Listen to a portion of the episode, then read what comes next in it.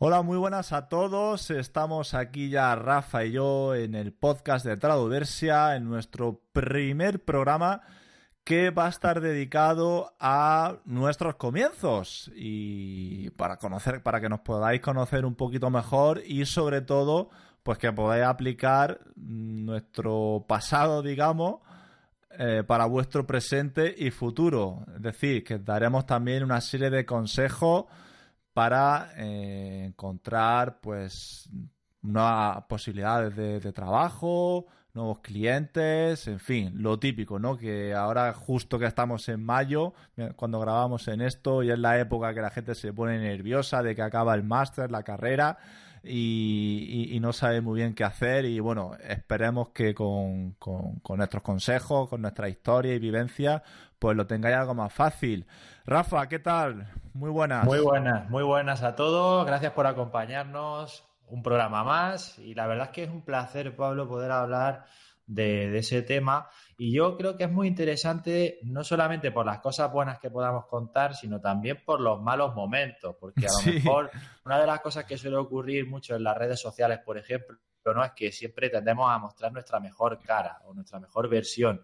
Y tanto tú como yo hemos tenido nuestros blogs y ahí ya hemos ido contando algunas cosas y hay gente que ya también de algún modo han interactuado con nosotros y ya saben nuestra historia, pero muchas veces a lo mejor no queda constancia de, esos malos momentos, de esos no sé, de esas veces que, pues por ejemplo, has tenido una prueba de traducción y no la has pasado eh, y te has venido abajo y piensas que no vas a conseguir a ese cliente o piensas que a lo mejor eh, no tienes futuro como traductor. Yo hubo momentos en, ya empezando a hablar un poco del tema, ¿no?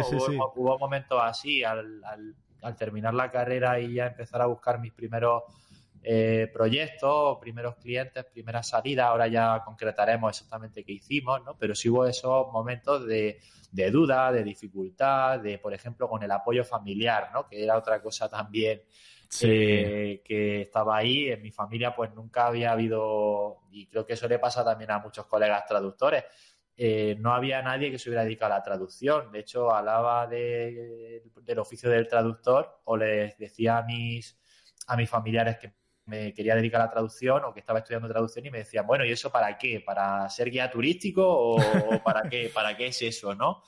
Eh, y claro, pues yo me sentía como, no sé, me sentía mal porque eh, no veía que eso pudiera tener un futuro o no veía que los demás vieran mucha esperanza en lo que yo estaba intentando hacer, ¿no? No sé si a ti te pasó algo así parecido, Pablo, porque me suena que sí, ¿no? Que tú también eras traductor solitario, por así decirlo, en el ámbito familiar, ¿no? Sí, sí, la verdad es que fue, fue solitario, o sea, vamos, yo vengo de familia de funcionarios, de profesores, y como quizá os pasa a alguno de vosotros, lo típico. Ahora quizá, por suerte, creo que traducción interpretación es algo más popular, pero en su momento era, bueno, ¿qué? Va a estudiar idiomas, ¿no? Eh, o filología, si acaso. Y, vamos, o sea, reconozco que ni yo mismo sabía que existía la carrera de traducción, que fue mi madre la que me, la que me enseñó, vamos, que existía la carrera. Eh, pero vamos, sí, centrándome en el tema, efectivamente, los principios son siempre difíciles y antes de contar nuestras historias, digamos, eh, sí que me gustaría decir que los principios son difíciles, pero para que tengáis un poco más de perspectiva, el presente y el futuro sigue siendo difícil. O sea, yo no sé tú, Rafa, pero, o sea, obviamente, obviamente, estoy algo más acomodado hoy en día, ¿no? Después de 11 años, creo que son ya, ¿no? Desde que empecé a trabajar profesionalmente, obviamente todo mucho más fácil ahora. Pero que sigues teniendo tus problemas y cuando te llega un cliente nuevo, pues siempre tienes esa pequeña inseguridad y demás, ¿no? Eh, entonces, eh, no sé, o sea, al fin y al cabo la experiencia lo que te da es mayor seguridad y confianza, pero eso siempre va a estar ahí.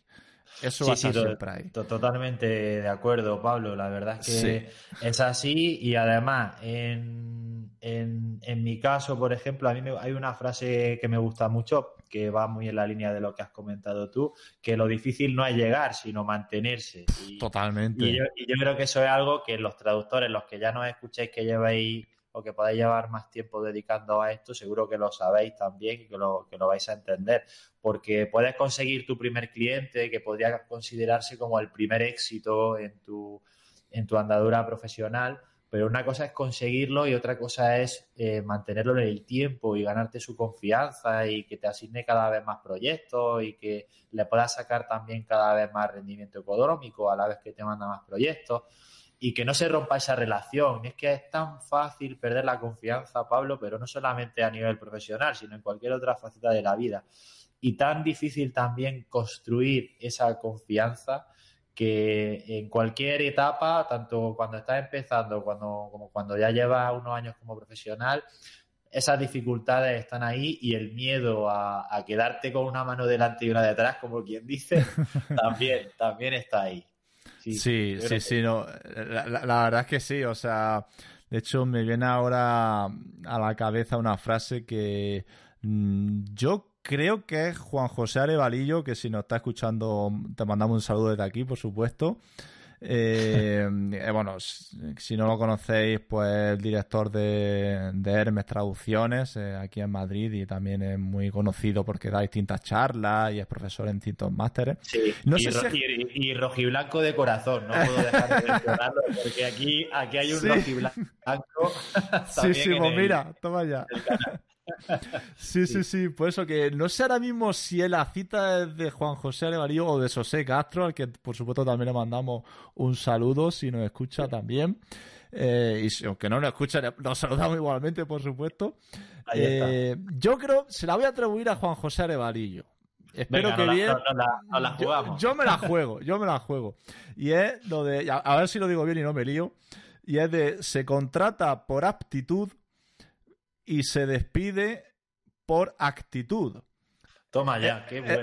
Es, decir, o sea, tú puedes demostrar mucho, que ya es bastante, en una prueba de traducción, en una entrevista de trabajo y demás, pero luego al final, mm, evidentemente, lo que, el aspecto profesional de lo que es la traducción en sí, de la calidad y demás, del proceso de trabajo, va a ser clave. O sea, eso está clarísimo. Pero yo quiero pensar que muchas veces Mm, bueno, no voy a decir que importa más, porque no, no es eso, pero sobre todo si trabajas como autónomo, que la gran mayoría de traductores trabaja como autónomo y no en plantilla, eh, pero por supuesto se aplica en plantilla, a trabajar en plantilla también, es que tienes que, demostrar profesionalidad. O sea, totalmente. Eh, eh, así de claro. Y, por ejemplo, mm, realmente, o sea, por un lado es eh, añadir valor al, servicio de traducción, de no solo te mando la traducción y ya está, sino que también, oye, mira, he visto este fallo en el original, lo puedes comprobar. oye, esto seguro que esto es así porque me he documentado y no tengo claro si esto de verdad está bien del todo. En fin, bueno, estoy generalizando mucho ahora mismo, pero son, son, ejemplos que se me están ocurriendo, seguro que hay mejores. Eh, pero vamos, que no te quedes solo en traducir exactamente. Eh, y, eso, ¿no? Como ir más allá, ¿no? De, de las expectativas de, del cliente. Eso por un lado, de añadir valor, pero por otro también que la comunicación sea ágil, que contesten medianamente rápido a los correos, que siempre tenga buena predisposición, que siempre tenga buena forma, porque vamos, yo es que en esto, no sé tú, Rafa, pero yo es que en estos 11 años es que he visto de todo. O sea, sí, bueno, que... es, alucinante. por eso, por eso, que no te contesta, que te contesta de mala forma que te dice, pero esto qué es, y es como, a ver, o sea, calma, que somos humanos, somos humanos. Yo me he equivocado muchísimo en estos 11 años. Eh, evidentemente intento que sea las menos veces posible, pero bueno, mm, a veces pasa, bueno, pues actúas con profesionalidad y ya está. Eh, quizás estoy desvariando, esto, esto da para otro podcast, desde luego, o sea que quizás... No, no, pero es un tema interesante, Pablo, y te voy a coger yo el relevo porque sí, sí, sí, respecto estuvimos hablando, pues hace unos días que estuve en Sevilla dando una clase en el Istrat, que ya sabréis algunos que de vez en cuando nos dejamos caer por allí. Y precisamente hablábamos de esto en uno de los descansillos, que bajamos a tomar algo eh, con los alumnos y demás. También estuvo, estuvo por ahí Cristina Ramírez, que también trabaja en el Istrat, le mandamos un saludo. Eh, y hablábamos de eso, Pablo, de la profesionalidad y em, cómo hay alumnos que, por ejemplo, pueden tener un perfil de sacar sobresaliente o, o matrícula, que a lo mejor son muy buenos traductores, que tienen una capacidad increíble, que, que seguramente en, la clase, en lo que es el ámbito académico, son los que proponen las mejores traducciones, pero luego te los lleva al ámbito profesional y algunos, no digo todos porque no voy a generalizar, evidentemente, ¿no? Pero comento el caso así en, en general porque ha habido gente que, ha comentado que, es así, ¿no? Em, que dicen que hay gente que al estar acostumbrados a sacar 9, 10, desarrollan como una, como una prepotencia o algo parecido, ¿sabes? no sé si eh, no sé si tanto, ¿no? Pero como, como un, el creérselo, como el tenérselo demasiado creído. De manera que les falta o les puede pasar, les puede pasar que les falte esa humildad que hay que tener a veces para aceptar que una persona te diga que te has equivocado, que has cometido un error o que hay algo que no lo has hecho bien. Y esto es una, ya transformándolo en consejo, ¿no? Es, es una cosa que tenemos que asimilar desde el principio y es que no importa lo bien que traduzcamos, siempre, siempre va a haber cosas que no vamos a saber y siempre va a haber gente que va a tener más experiencia, eh, más preparación o que incluso va a tener más conocimiento de ese ámbito en el que estamos traduciendo, porque Pablo pasa en traducción que un día te toca traducir eh, pues como me ha pasado a mí, un programa sobre vestidos de novia y al día siguiente estoy traduciendo un videojuego sobre fútbol, ¿no? Que son ámbitos completamente, bueno, no sé si decir opuestos, pero sí radicalmente distintos, ¿no? Entonces, puede ocurrir que tú, aunque seas muy buen traductor, uno de esos temas no lo controles y que cometas errores. Y cuando cometes errores, es fundamental, Pablo, desarrollar esa humildad de que, eh, bueno, puedas reconocer, pues mira, sí, me he equivocado, eh, voy a intentar aprender de este error, voy a intentar hacerlo mejor. Y muchas veces, volviendo a esto de la nota académica, ocurre, eh, igual que hemos hablado de los casos del que saca 9-10, que seguro que hay muchos que no les pasa esto, ¿no? Pero sí, insisto que sí es un rasgo que se, que se ha visto en algunos, que, que sacan esas notas. Pues alumnos que a lo mejor viven en el 6-7, en el bien notable, a lo mejor sí han desarrollado más esa humildad porque están acostumbrados ya en el ámbito académico a cometer errores, a, que el profesor le diga, mira, esto lo has hecho bien, pero aquí te has equivocado, ¿no? Han aprendido a encajar esos errores y han desarrollado esa humildad. Y hay gente que, aun habiendo sacado menos nota que otros, luego en el ámbito profesional se desenvuelve muchísimo mejor, Pablo. Es una, no sé, igual suena un poco paradójico, pero es una realidad que, yo la he visto y al comentarla con otros compañeros me han dicho que sí, que, efectivamente también perciben que es así. No sé tú cómo lo ves. Sí, sí, sí, o sea, estoy completamente de acuerdo. Y, de hecho, por, empezar un poco a entrar aquí en materia, en harina de, nuestros comienzos, eh, me gustaría aprovechar eso que has dicho de, que gente que saca 9, 10, eh, no necesariamente eso significa que seas prepotente y demás, ni mucho menos. No, no, o sea, si, si, se ha interpretado así, lo matizo. No, no, que va, que va, que va. Lo, no, que digo, lo, que digo, es que eso puede hacer que alguna gente pueda, desarrollar prepotencia o, llegar a creérselo demasiado. Sí, sí, sí, no, no, no, completamente, completamente de acuerdo. Eh, y de hecho, mira, antes de enlazar, se me acaba de ocurrir que, ojo, que eso no solo pasa o, espero que no pase, es otro consejo también, con la gente que está empezando. ¿Vale? Quizás muchos de vosotros estáis empezando y os tomáis ese consejo, ¿no? Que es importante, como ha dicho Rafa. Pero mm. también, ojo, los que tenemos y tendréis y tenéis experiencia, que no se os suba la cabeza tampoco. Porque que yo, que yo, tenga 11 años de experiencia no quiere decir que yo no cometa fallos ni que de por sí tenga que ser eh, o tenga que saber mucho más eh, de traducción que una persona que tenga 22, 23 años y tenga poquita experiencia. A lo mejor yo tendré el plus de experiencia y sobre todo es el mismo campo y demás, pero efectivamente puede pasar que eh, sea de un campo que yo desconozco y esa persona, pues sí que sí que lo controla mucho porque es, su pasión, es su afición. Eso es. Eh, y entonces a lo mejor, pues, le pueden fallar algunas cositas, ¿no? Eh, que por falta de experiencia, pero, pero luego el campo mm, principal de traducción puede saber más que yo y, yo me, o sea, vamos, si estoy revisando una traducción o algo así, pues me fiaré también. Obviamente tendré que documentarme y demás, pero, pero vaya, que, un, joven puede saber mucho más. Y en este sentido lo que quiero decir es doble, ¿no? Por un lado, que si tienes experiencia, no menosprecies ni muchísimo menos a gente que tenga menos experiencia que tú, porque puedes saber más que tú. Sí, sí, sí. Eh, y también, bueno, mm, de cara a que se está empezando, tampoco temas que, claro, ¿y qué hago yo con gente que tiene 10, 15 años de experiencia? Bueno, pues precisamente, pues tú puedes jugar con la baza de que, por lo que sea, por tu afición, domines mucho más un tema y quizás te tienes que documentar más eh, en una serie de cuestiones de formales, de forma, ¿no? De cómo expresar mejor una cosa, eh, reglas ortográficas y demás que quizás no tienes tan tan tan metidas en la cabeza como alguien que lleva ahí 10 años traduciendo. Claro. Claro, pero a nivel a nivel de vocabulario y cosas así, puede ser mejor.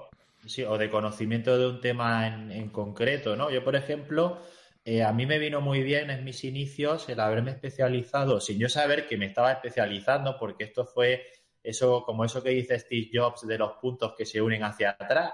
Eso, eso todo lo hemos visto en algún vídeo, ¿no? Que había por ahí circulando, que se volvió viral. Pues a mí me pasó yo, Pablo, que durante mi adolescencia hice varios cursos y algunos talleres también de las herramientas de Adobe, de InDesign, de Photoshop y demás.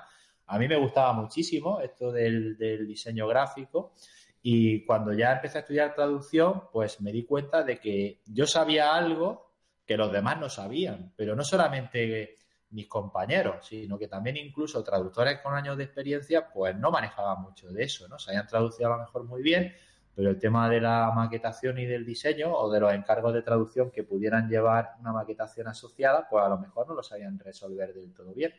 Y a raíz de ahí, pues vi que tenía como una ventaja competitiva que me sirvió para, para meterme en el mercado, para introducirme, para conocer también a otros colegas, em, incluso para ganarme la confianza ahí de algunas agencias que a lo mejor en un principio no me dejaban traducir, pero sí me dejaban maquetar eh, cobraba por la maquetación y con el tiempo, cuando me fui ganando la confianza por demostrarles profesionalidad, pues acabaron llegando otros encargos. Pues igual que a mí me pudo pasar eso, Pablo, y seguramente a ti otras cosas te ocurrirían, pues a vosotros os puede pasar exactamente lo mismo, que tengáis conocimiento, no lo sé, a vida hay gente, si es que hay tantas aficiones, hay gente, por ejemplo, que le gustan las Magics. Me acuerdo ahora mismo de Damián Santiri, por ejemplo, que es un grandísimo aficionado de las Magics o de Alfredo, Alfredo López Pérez, que también es colega nuestro, que le mandamos un saludo, que le gustan los juegos de mesa.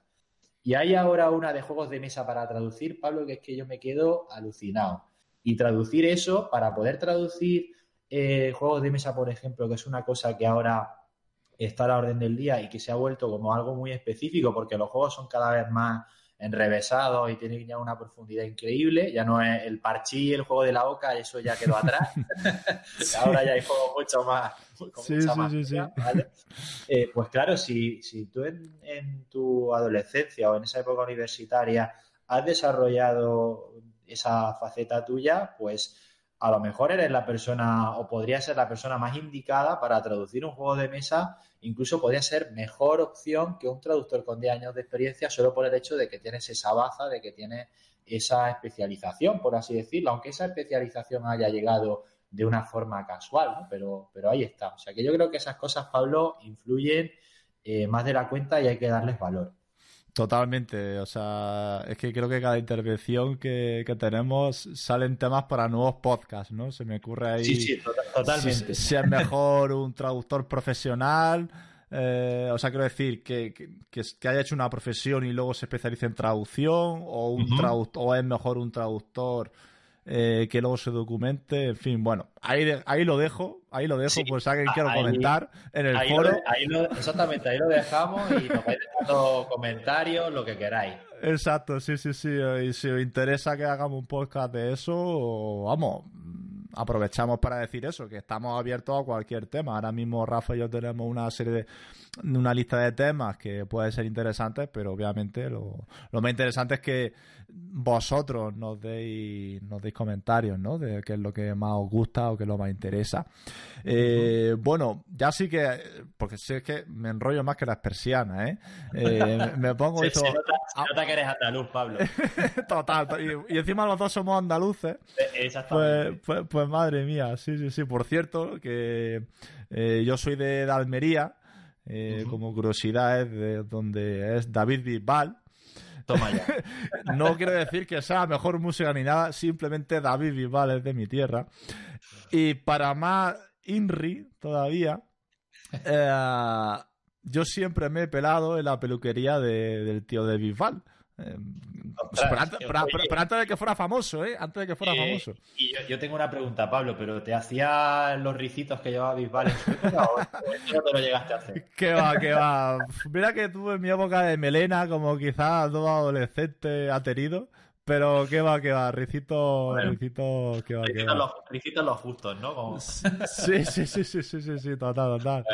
Y, y, bueno, y bueno, y tú eres de, Granada, si quieres comentar alguna anécdota. Eh, sí, bueno, yo soy de Granada de toda la vida, lo que pasa es que hace unos años vivo en, en Tomelloso, que es un pueblecito de Ciudad Real, y fíjate, ahora me ocurre que hay más gente que me pregunta por ser de Tomelloso, que o por vivir en Tomelloso, mejor dicho, que le resulta más curioso que por el hecho de Granada, ¿no? Porque Granada, claro, es ciudad muy grande y tal. Hay mucha gente que estudia allí en la Facultad de Traducción, que de hecho tanto tú como yo estudiamos ahí, Pablo. Entonces, pues claro, no es tan diferencial, ¿no? Es decir, pues eh, soy de Granada o estudio en Granada, por supuesto que es una ciudad preciosa, para mí es de las más bonitas que hay, no solamente en España, sino en el mundo, eso hay que verlo.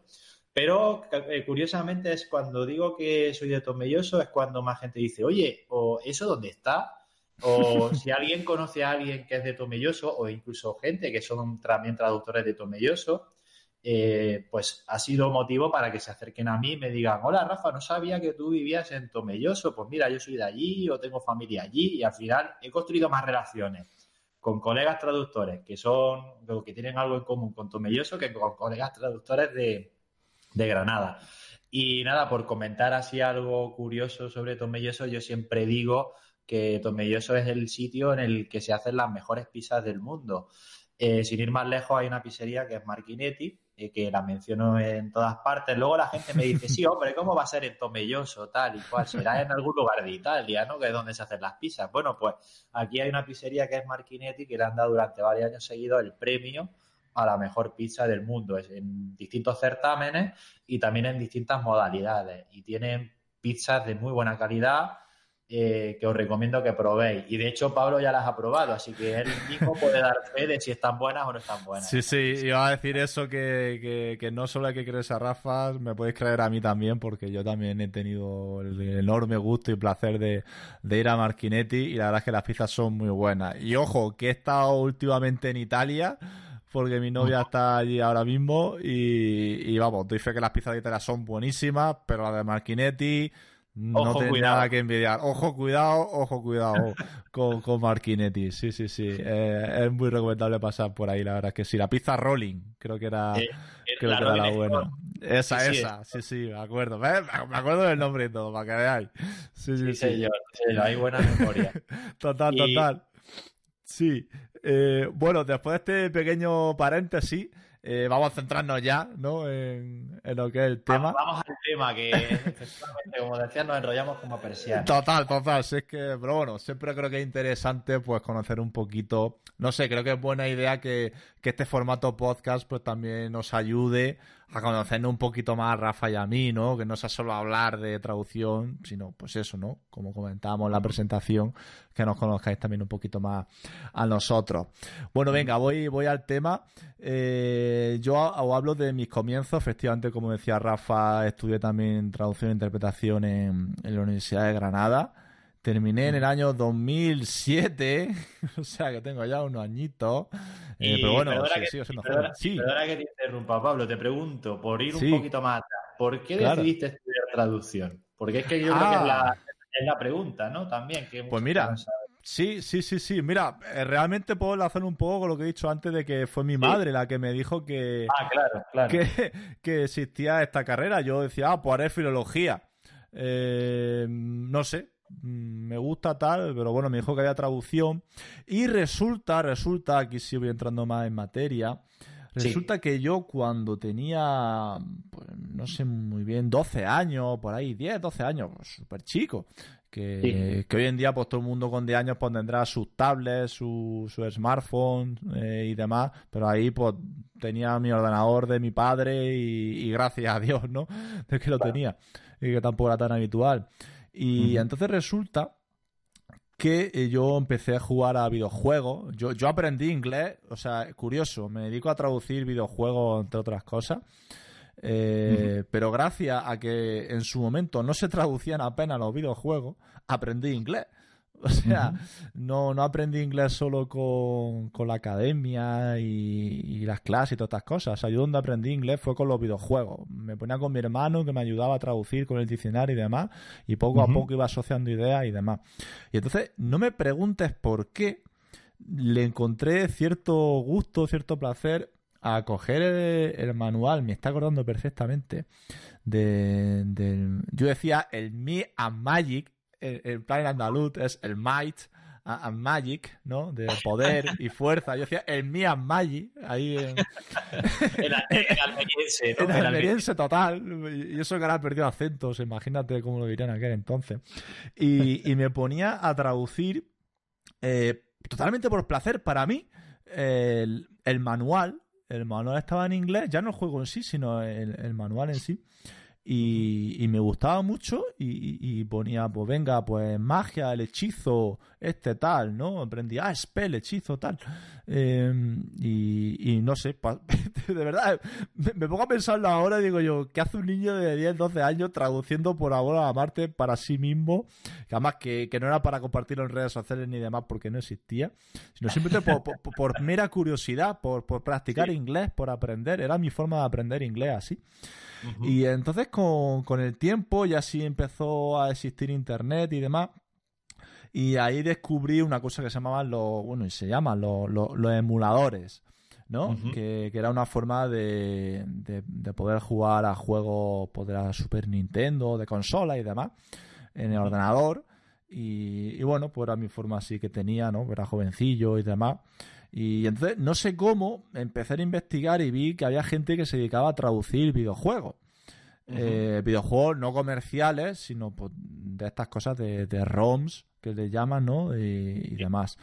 Y pues me puse a investigar y demás. Había gente que había escrito documentación para traducir y demás.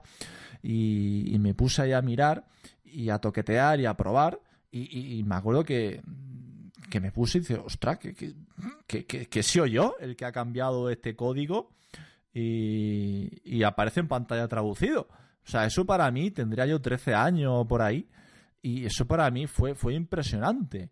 O sea, y entonces ya te digo, combinado con las cosas estas, desde luego me gustaban mucho los idiomas, pero me gustaba mucho traducir. Y entonces, claro, cuando mi madre obviamente veía eso, y fue la que me dijo, ahora enlazando mejor, ¿no? De por qué mi madre me sugirió eso de, oye, que hay una carrera que se llama traducción e interpretación. Eh, ya no era porque tenga más salida y demás, que también, sino porque es que como sabía que me gustaba eso, eh, pues, pues me vio, me vio, me dijo, oye, ¿por qué, ¿por qué no lo haces? ¿no? Entonces, creo, pensado, es que hace tiempo ya, claro.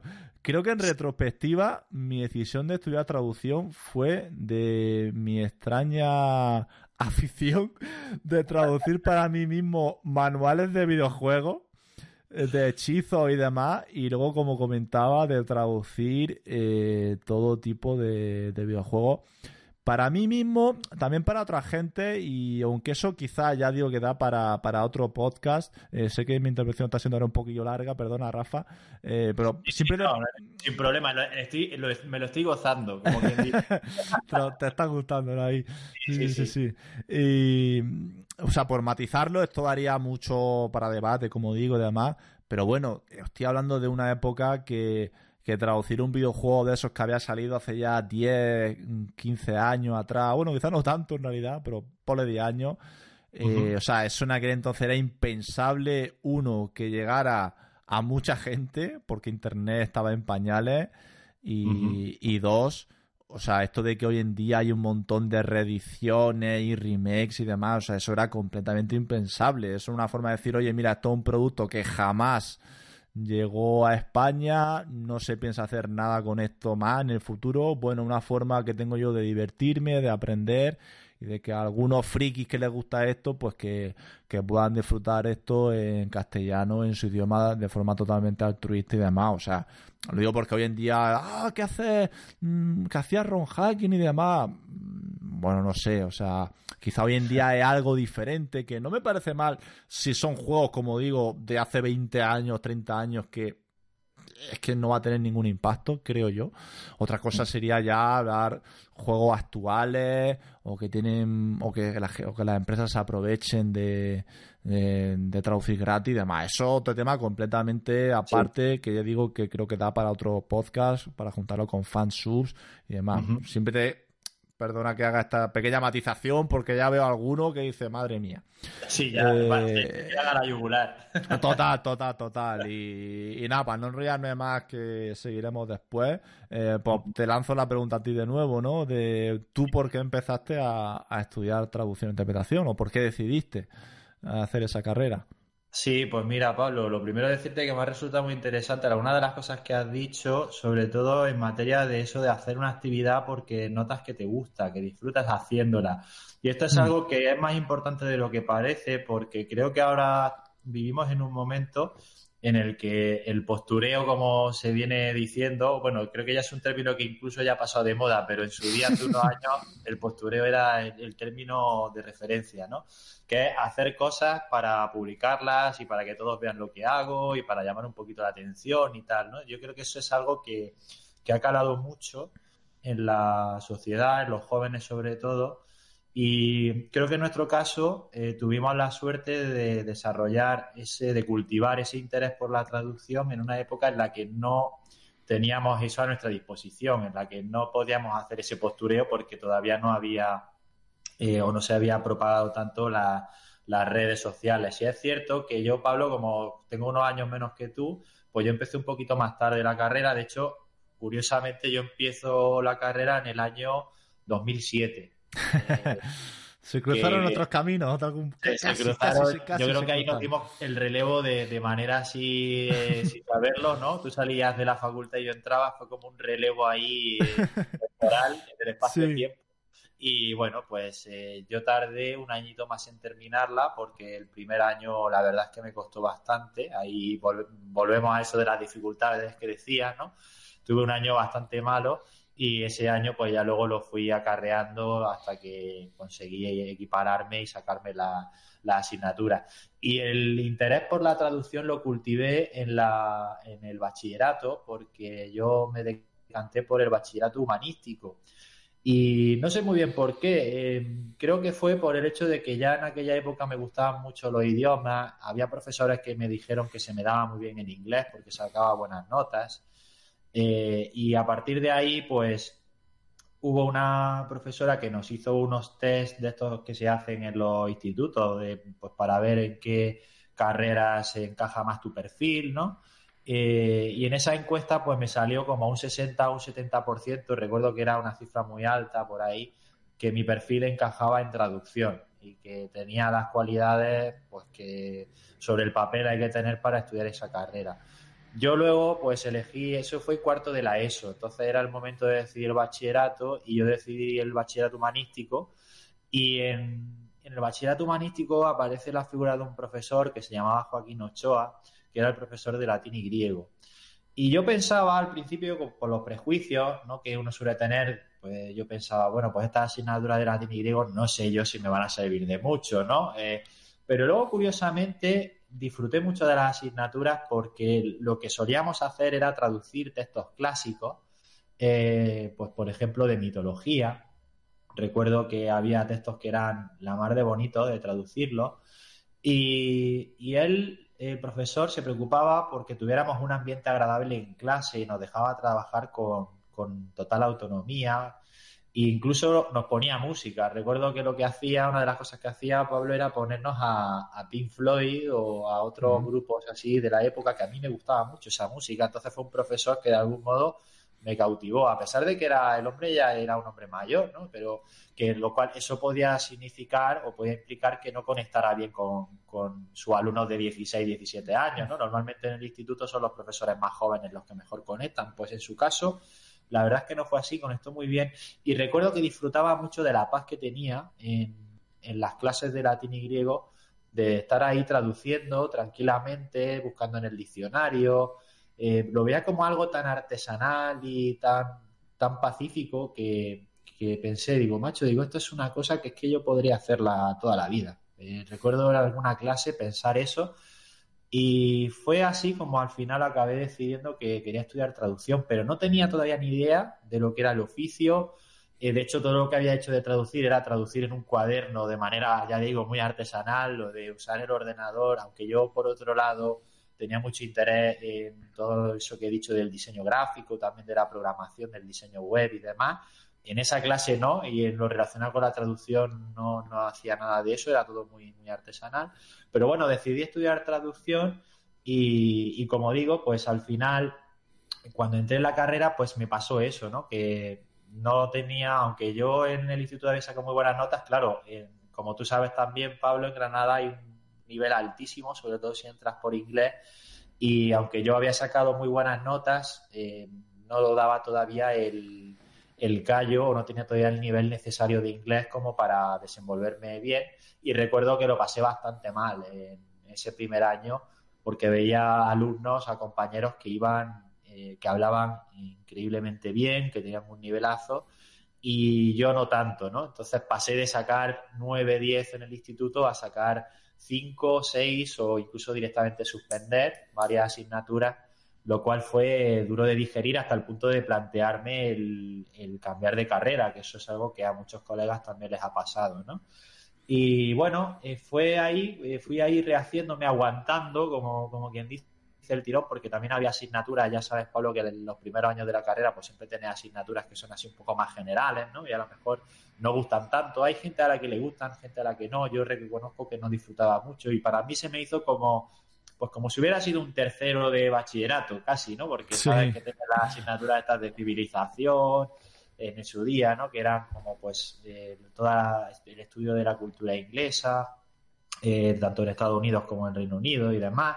En fin, eh, y otras asignaturas eh, así generales, ¿no? La de los idiomas y demás, pues la verdad es que no estaba disfrutando para nada de lo que yo pensaba, porque yo tenía también a lo mejor esa idealización de que íbamos a traducir ya desde el principio, y no fue así. Realmente en la carrera de traducción no se traduce hasta el tercer o cuarto curso, traducir lo que es traducir en serio no empieza hasta, pues hasta ese año, hasta el tercer año así. Entonces, bueno, aguanté el tirón eh, con poniendo bastante de mi parte, intentando aprobar eh, con las asignaturas como podía, las que no, pues me las fui dejando un poco para el final, las que vi que se me atascaban más de la cuenta. Y llegó tercer, el tercer o cuarto curso de la carrera, que fue cuando descubrí la traducción audiovisual. Y, y bueno, pues me di cuenta de que me gustaba, de que eso de subtitular, de que esa salida de traducir productos audiovisuales como series o películas, pues que, que podía ser interesante. Y me di cuenta, eso no lo decidí de la noche a la mañana, eso me di cuenta, también me ocurrió como, pues eso, ¿no? Como eso de, que te pones a hacer una cosa y la disfrutas. Pues hubo un día que en casa trasteando con el ordenador dije, pues voy a descargarme a ver si hay por aquí algún editor de subtítulos o algo con lo que yo pueda hacerme unos subtítulos y ver cómo quedan y tal. Y descargué, encontré rápidamente el IGSAP, que es el, al final, fíjate, es el editor el, sobre el que más, con el que más he acabado trabajando, curiosamente, y me puse a traducir un capítulo de The Big Bang Theory, que en aquella época ya había empezado, estaba con la primera temporada y que todavía no era muy conocido. Eh, yo recuerdo de ver The Big Bang Theory cuando todavía nadie, nadie lo veía o la gente decía, ¿eso qué es? Eh, y traduje un capítulo entero pero vamos, yo el objetivo era voy a probar a ver si consigo aquí que salgan letras y se vean en la pantalla. Y el caso es que me puse ahí a subtitular y me, me subtitulé un capítulo entero. Y dije, ostras, digo, esto mola. Esto Toma ya. Y, a partir de ahí, pues me di cuenta de que eso me gustaba y seguí, seguí en esa dirección. Y eso, y eso además lo hiciste en plan un poco como, como lo que hice yo también, ¿no? En plan por, practicar, o sea, no, no era una finalidad, digamos, de, de voy a hacer esto para ponerlo en el currículum y no sé qué. No, no, era algo totalmente eh, vocacional, porque pensaba que me podía gustar, igual que en su día, claro, yo es que también venía de haber desarrollado esa capacidad de poder sentarme en el ordenador a, hacer algo, no sé, para entretenerme, ¿no? Para divertirme, como el que se pone a jugar a un videojuego, ¿no?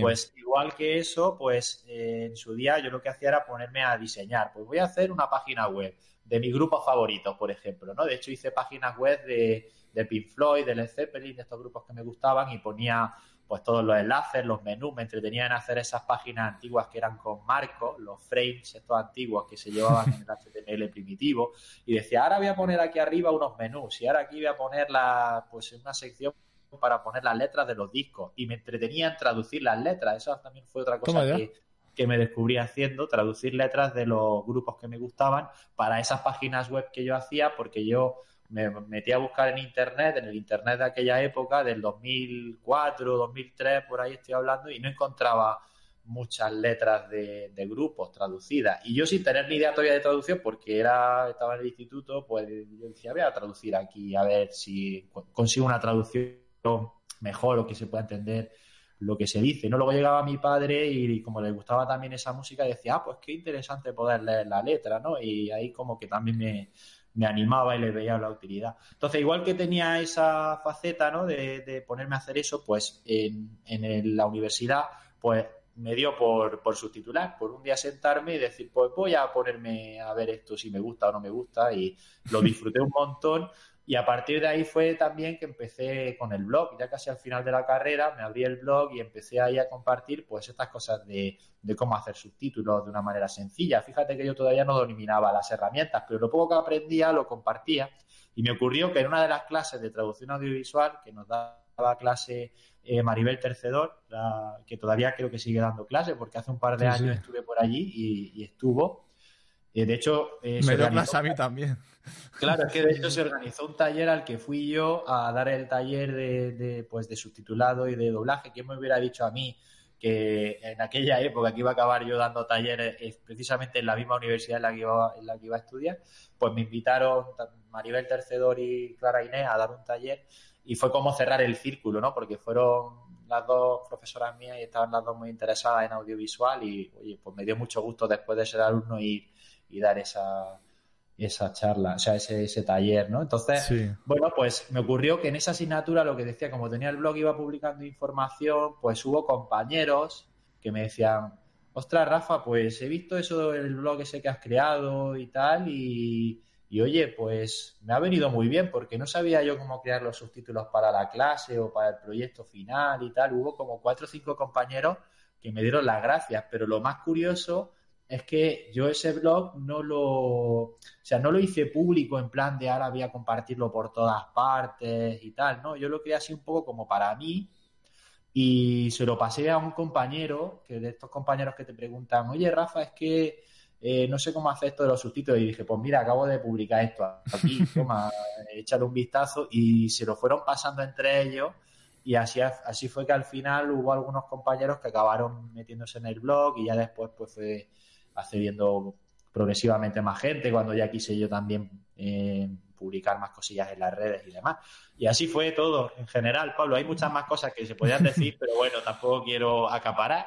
No, no, no, o sea, al final yo también estoy disfrutando. Y mira que, mira que conozco tu historia más o menos, pero vamos, es un placer descubrirla. Eh, o sea, escucharla y descubrir nuevos, nuevas cosas que sí que no, que no conocía. Eh, desde luego, igual me gano algún enemigo o, a lo mejor amigo, por lo que voy a decir, pero menos mal que, el profesor de, latín y griego te ponía Pink Floyd y clásico y demás y, no reggaetón, ¿no?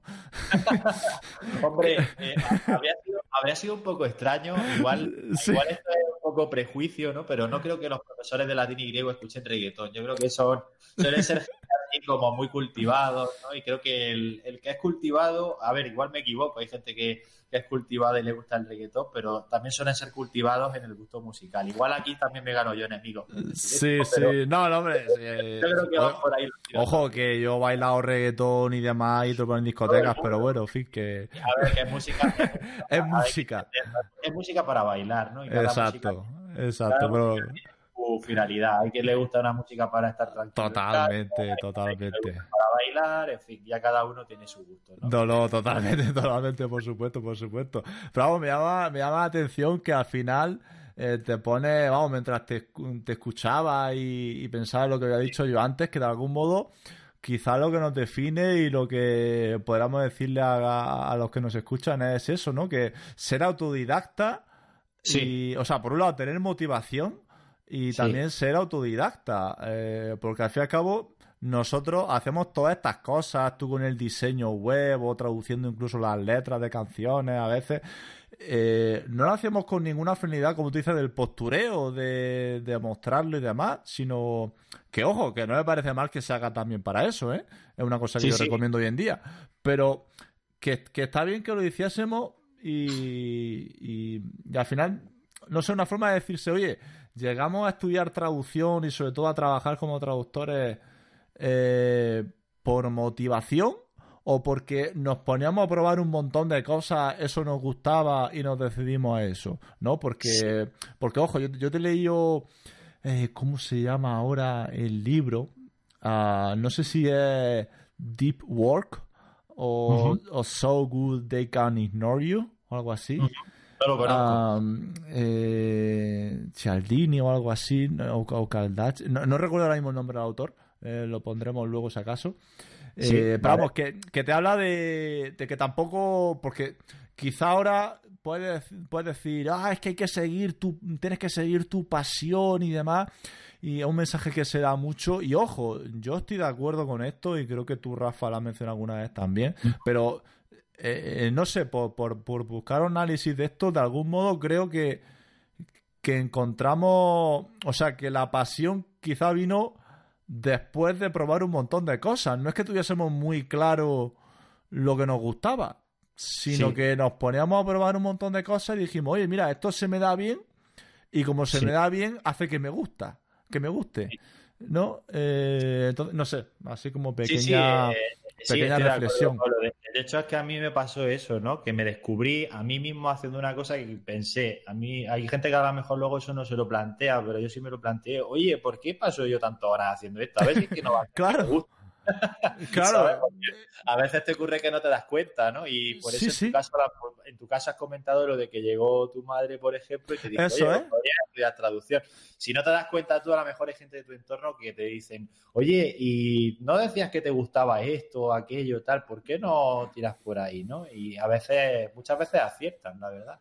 Sí, sí, sí, no, por, por eso te digo que, me ha parecido curioso, ¿no? Y me ha parecido interesante eh, comentar esa reflexión, ¿no? Porque no hace demasiado que leía estos libros y, y vamos, no sé, quizás es curioso, ¿no? Que la, la inspiración te viene Mm, o la pasión te viene después de, probar varias cosas, ¿no? No necesariamente es que, claro, es que Rafa y Pablo sabían lo que querían hacer de pequeño, bueno. Sí, nacimos con la, con la traducción debajo del brazo, ¿no? Claro, como, el, pan. Claro, claro.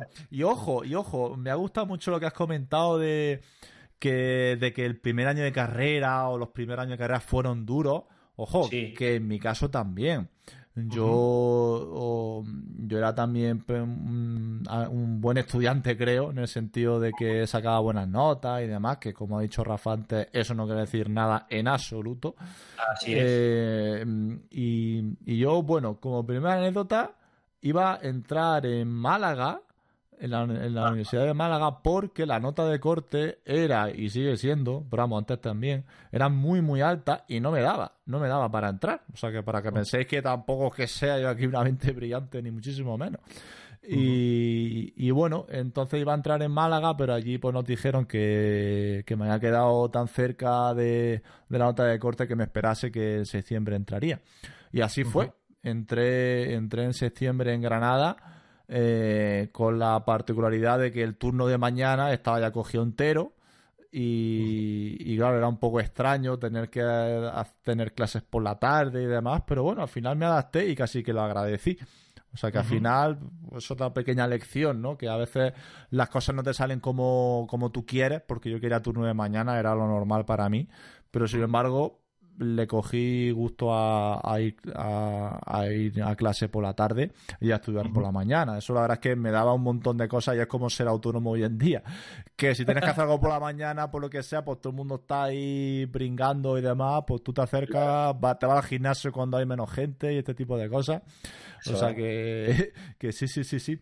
Y luego aparte, mi primer año también fue, fue duro porque me pasaba y, y, fijaos, fijaos lo que son las cosas que me sigue pasando, hombre, menos, eh, desde luego, pero me sigue pasando. Y es que, claro, mi nivel de inglés eh, creo que era bueno a nivel escrito, de, de, leído especialmente, porque como he dicho antes, claro, yo leía un montón de cosas en inglés y las traducía en plan aficionado, pero yo no hablaba inglés con nadie. Y en aquel entonces era difícil. Hoy en día, madre mía, es que es una suerte poder ver cualquier cosa en Netflix, en HBO, o, vamos, HBO, lo que sea y demás, en, versión original con subtítulos o sin subtítulos o lo que sea, o con los subtítulos que tú quieras. Eh, pero antes era, era complicado y entonces mi nivel de, inglés oral no era bueno, las cosas como son. y, y entonces fue, fue duro, fue duro mi primer año y también eso de repente trabajo en grupo, no sé qué. Eh, mi, mi, madre es que siempre me lo recuerda, ¿no? Eh, madre mía, Pablo, ¿te acuerdas el primer día que me llamaste? Ay, mamá, que me voy a casa, que esto es muy difícil. Porque, claro, pensad que, que no solo era que empezara la universidad, sino que me mudaba de ciudad. Eh, Había vivido siempre en Almería, me tuve que ir a Granada y, ostras, fueron muchísimos, muchísimos cambios. Pero vaya, o sea, que, que la carrera también fue, fue difícil, por supuesto. Es más, me fui de Erasmus en segundo de carrera a Dublín, en Irlanda, eh, para mejorar mi inglés. O sea, muchos te venden, y ojo, que también es verdad, eh, que, ah, me voy de Erasmus para pasármelo bien, un año increíble y demás. Pero bueno, yo mi, principal motivación de verdad que era el inglés. Mm, en serio, o sea, no era pasármelo bien ni demás. De hecho, en plan ha, sido para que me conozcáis algo mejor. Me pasé, me, disfruté el año en Irlanda, en Dublín, pero tampoco diría que fue mi mejor año ni de mi vida ni de la carrera. Sinceramente, creo que me lo pasé mucho mejor en Granada que en Dublín. Mm, quizás que no me adapté bien o yo qué sé, pero también hay que pensar lo que acabo de decir. Que claro, es que mi Erasmus, entre comillas, ya lo había empezado en Granada. O sea, mucha gente se va de Erasmus y es la primera vez que sale fuera de su ciudad. Claro. Y entonces en mi caso, claro que me lo pasé genial y que, y que aprendí inglés y que conocí mucha gente y que viajé un montón. Por supuesto, pero bueno, no sé, que lo guardo con mucho cariño ese año, pero tampoco diría que fue el mejor año de, la carrera. Esto por, por si alguien se siente identificado, porque siempre se da el mensaje de que es el año de tu vida, para muchos lo serán y me alegro un montón, pero yo es que de verdad que en Granada mi primer año, que fue impresionante, o mi cuarto año, que tuve que estudiar un, un montón, pero también salí una auténtica barbaridad. Eh, y conocí gente y demás, o sea que, al final cada uno tenía que vivir su vida y, ya está, ¿no? No te guíes por, por lo que dicen los demás. Entonces, bueno, por resumir eso, ¿no? Que mi año también fue, o mi, mi paso para la carrera fue, el principio desde luego no fue fácil, pero bueno, la verdad es que luego eh, disfruté muchísimo y como decía antes Rafa, es que hasta tercero por ahí es que no empieza a traducir de verdad. Eh, no, sé si habrá cambiado mucho ahora, pero por lo menos mi año, que yo estoy hablando, bueno, ¿tú hiciste licenciatura o grado, Rafa? Yo, hice licenciatura, quedaba a lo mejor dos, tres años para que hicieran el cambio con este el plan de Bolonia y demás, pero eh, yo soy licenciado. Vale, no, no, que te pregunto, yo también soy licenciado, pero ya no sabía si tú eras graduado, porque los que nos escuche hoy en día, pues habrá gente que hizo la carrera de licenciatura y el grado, ¿no? Y pues, pues, se había cambiado alguna cosa que seguro que no ha cambiado tanto, pero bueno, algo espero que sí que, sí que mm. haya cambiado. ¿no? Los profesores ya vemos que siguen siendo los mismos, ¿no? Está Maribel Tercedo, estará dando lingüística a Miguel, Miguel Vega. Bueno, claro, es que, es que la gente tuvo a a Pamela. A, Pamela, ¿no? Pero yo tuve a Miguel Vega, no sé por qué, y a mí me encantó. Pero, pero sí, sí, sí, sí. Y, y nada, en fin, mm, ya por enlazar un poquito cómo acabé, eh, o bueno, o cosas que hice en la carrera, que fueron realmente mis primeros inicios, antes de, de empezar a trabajar. En Granada está, estaba, yo creo que sigue estando, no lo sé a ciencia cierta, el, eh, el servicio de traducción universitario. Ah, sí, sí, sí, me acuerdo. Sí, y entonces eh, empecé a trabajar ahí. Y claro, diré, ¿y por qué empecé a trabajar ahí? Y ostras, eh, ha pasado tanto tiempo que tengo ya mis dudas de cómo empecé a trabajar ahí. Pero si no me equivoco, si no me equivoco, ah, creo que fue a través de contactos. Pero contacto no de, oye, conozco a fulanito, ¿qué tal? Sino, a ver, me explico, que me estoy liando yo mismo y a vosotros también seguro. Eh, me acuerdo que estaba Begoña Martínez, uh, Mini Bego en Twitter, le mandamos un saludo de aquí también, si nos escuchan, si no también, por supuesto. En su momento ella había fundado hace, bueno, de hecho, me puedo equivocar, pero creo que hasta fue una de las fundadoras del propio servicio de traducción universitario. y, entonces creo que habían, había fundado recientemente una, agencia de traducción que creo que sigue existiendo, aunque Begoña creo que ya no está eh, ahí de, de, CEO, ¿no? digamos, no, no, está, no es la que dirige. Eh, se llama Matiz. Matiz Traducciones en Murcia. Y recuerdo que, eh, pues, hizo una, un proceso de selección para trabajar allí y me presenté, creo que fue la primera entrevista de mi vida, con, porque tendría 20, 21 años. Lo típico, no sabía qué ponerme, si zapatos, si vaqueros, si camisa, en fin, estas cosas pasan a decidir con un jersey rojo, creo que era, y unos vaqueros y unos zapatos. Y eh, hice una entrevista y vamos, no creo que esté contando nada así estrictamente confidencial o que no se pueda decir, aparte que fue hace mucho tiempo. Pero me mm. acuerdo que al final de, la entrevista me dijo, bueno, ¿y mm, puedo tener algún contacto para saber si...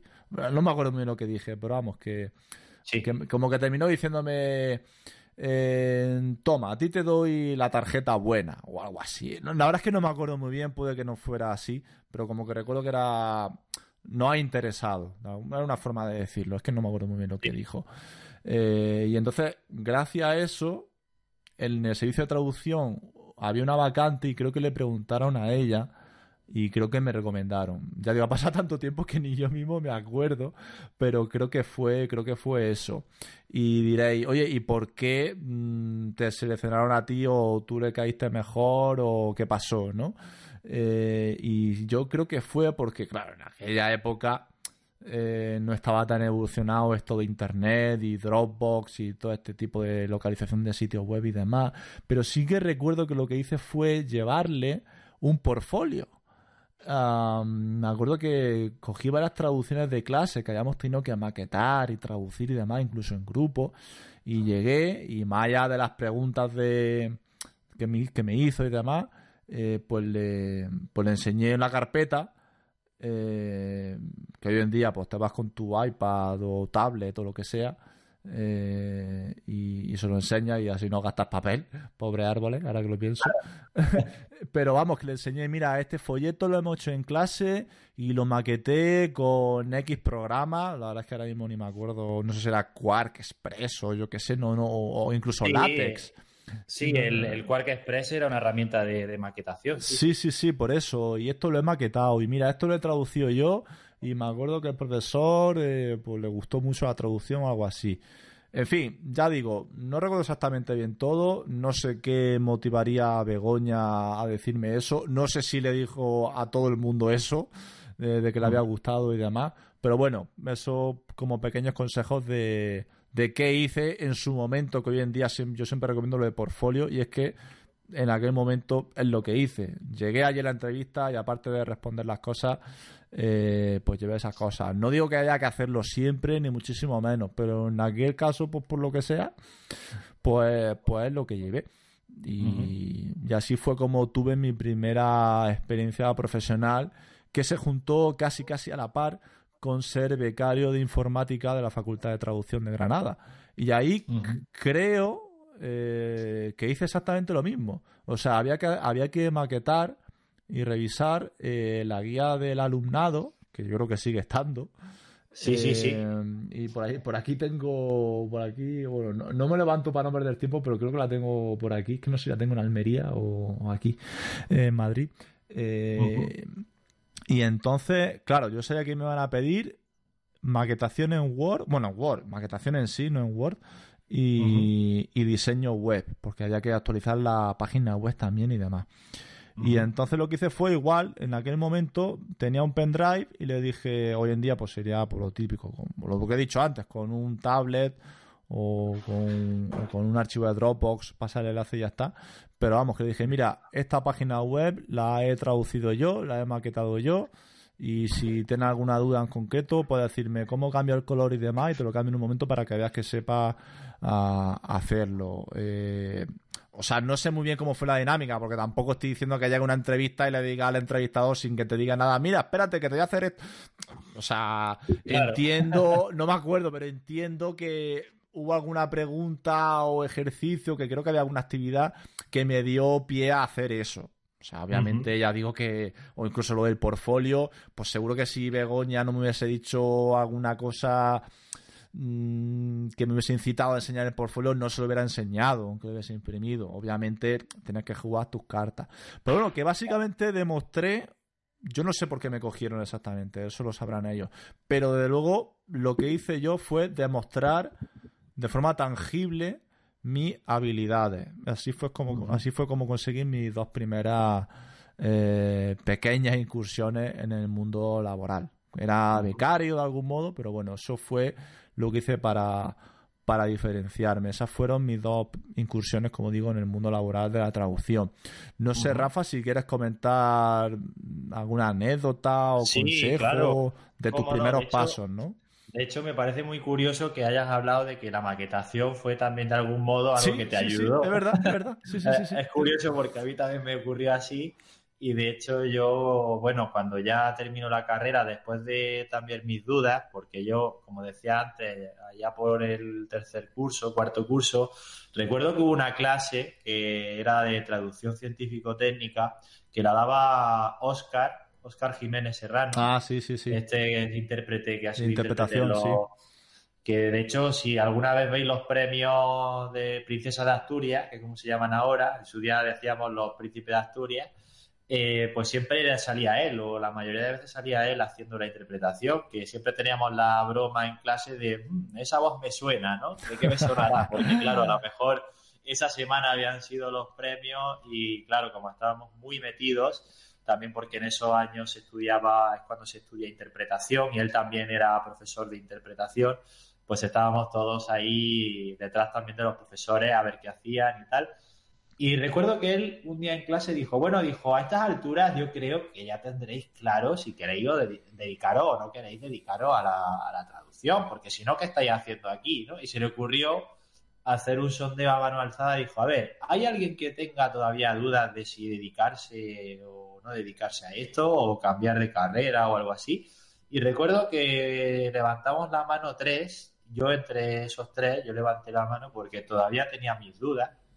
Eh, estoy, estaba todavía en un momento en el que no me había ocurrido eso que he comentado antes, de que había descubierto la audiovisual y el subtitulado y demás, todavía no había llegado a eso. Eso llegó un poquito después y fue, digamos, el punto de inflexión que me llevó a decantarme por seguir y hacer ese sprint final para terminar. Y recuerdo que levanté la mano y me preguntó Oscar, bueno, ¿y por qué? O sea, intentando hacerme como un poco de psicología, ¿no? Eh, y le dije, bueno, pues, pues mira, es que tengo dudas porque vengo de familia de músicos, que por cierto aprovecho para decirlo, ¿no? Que mis padres son los dos músicos, mi madre toca la flauta travesera, ella es profesora en conservatorio, está trabajando en, Torre del Mar, pueblo de Málaga, que también recomiendo visitar, sobre todo en verano. Y luego mi padre es profesor de guitarra clásica, ahora mismo está en Motril. Entonces, bueno, pues siempre se han dedicado a la música y como sabéis, por el ámbito educativo eh, están las interinidades que van y vienen muchas veces durante años, los profesores hasta que consiguen colocarse, pues van de un lado para otro, ¿no? Y eso también lo sufrí. Eh, pero bueno, en cualquier caso yo llevaba la música en la sangre y aunque en la adolescencia no lo desarrollé mucho, sí que me vino después ese afán por querer dedicarme un poquito a la música. Y en la época universitaria, una de mis aficiones, Pablo, era la, música. Y de hecho, pues tuve un grupo, bueno, tuve varios grupos, pero hubo uno que se llamaba Voynich, que de hecho el nombre venía del manuscrito Voynich, que es un manuscrito famoso de, un librero, se le puso Voynich porque lo encontró un librero polaco y es un manuscrito que no se ha logrado traducir, que no se le ha encontrado traducción y es como una de las rarezas de la historia del ser humano. O sea, tal cual le estoy contando. Es no, libro no, tenía ni idea. Luego lo buscas y lo buscáis también, los que tengáis curiosidad. Manuscrito Voynich. Y es como un libro que contiene pues varios, por, por las imágenes que, que, contiene, porque el texto no se ha conseguido descifrar qué texto es, no se sabe si es algo eh, en plan para trolear, ¿no? En plan de hago aquí algo que parezca que es escritura, pero no lo es. Eh, pero por las imágenes, pues se cree que es como una especie de tratado de estos antiguos que es multidisciplinar, de, pues, de botánica, de medicina y este tipo de cosas. Eh, bueno, pues le pusimos, se le puso Voynich al, al, grupo y hacíamos pues música muy al estilo de lo que se hacía allí en Granada y de lo que se sigue haciendo, este, el estilo indie, eh, un poquito rockero porque también los miembros nos no iba un poco la marcha, éramos más rockerillos. Y la verdad es que pues se grabó un disco, eh, había la posibilidad de hacer una gira, hicimos una pequeña gira por España también, luego grabamos un EP, en fin, eh, tenía como pájaro en la cabeza, ¿no? Como se suele decir.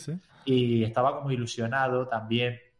Eh, al poco tiempo entré en el conservatorio para estudiar con trabajo y estuve un año, durante un año o dos años, eso sí que fue curioso. Iba a la universidad y estaba con mis compañeros de 20 añeros y a lo mejor terminaba la clase de interpretación y me iba al conservatorio y claro, como acababa de empezar, estaba con niños de 8 años en clase. Así que llegaba yo de la universidad en mi, en mi scooter, que era la que teníamos en casa hace años, y me sentaba allí en un aula de colegio, eh, era, un, conservatorio, ¿no? Pero vamos, es prácticamente un colegio, eh, por cómo son las aulas y demás y sentado ahí con niños de 8 años aprendiendo solfeo y aprendiendo también en las clases de contrabajo, pues aprendiendo contrabajo.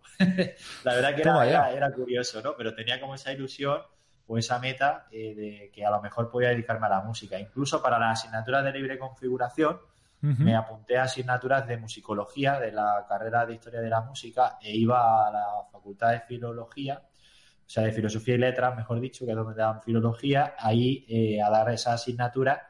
Por, por si el día de mañana a lo mejor si hacía un cambio de carrera, que esas asignaturas me pudieran valer para convalidarlas. O sea, que tenía, ya estás viendo, Pablo, que tenía como un mar de dudas, no, no voy a decir muy grande, pero que sí que es verdad que, que, había, que había dudas, ¿no? Que estaba ahí y que no sabía muy bien qué hacer y precisamente por eso fue tan importante para mí ese, esa tarde que me puse a subtitular y que me gustó, fue más importante de lo que parece, porque fue el momento en el que decidí, bueno, vale, está muy bien que tenga esto, que la música, que para mí puede ser una afición preciosa, pero no, tengo que dedicarme a esto porque es lo que llevo varios años y también porque siempre tengo una mentalidad de intentar eso, pues acabar las cosas que empiezo, intentar terminarlas y la, lo terminé, ¿no? Y bueno, pues a partir de ahí me busqué unas prácticas y digo me las busqué porque por desgracia en aquella época no había muchas opciones para conseguir prácticas.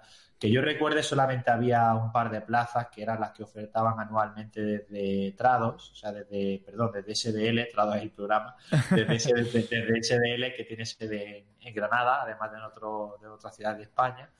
Y bueno, pues eh, recuerdo que a una de las asignaturas de traducción, ya no recuerdo si era audiovisual o, sí, creo que fue en audiovisual o traducción, bueno, científico-técnica, una de las asignaturas de traducción, hubo un día que vinieron de gente de SDL a explicarnos pues cómo iba el tema de las prácticas, pues si nos interesaba, queríamos echar los papeles y demás. Y claro, yo vi que había tanto interés que dije, ni de coña voy a conseguir yo las prácticas para SDL, vamos, me voy a tener que buscar yo la vida de otra forma, ¿no?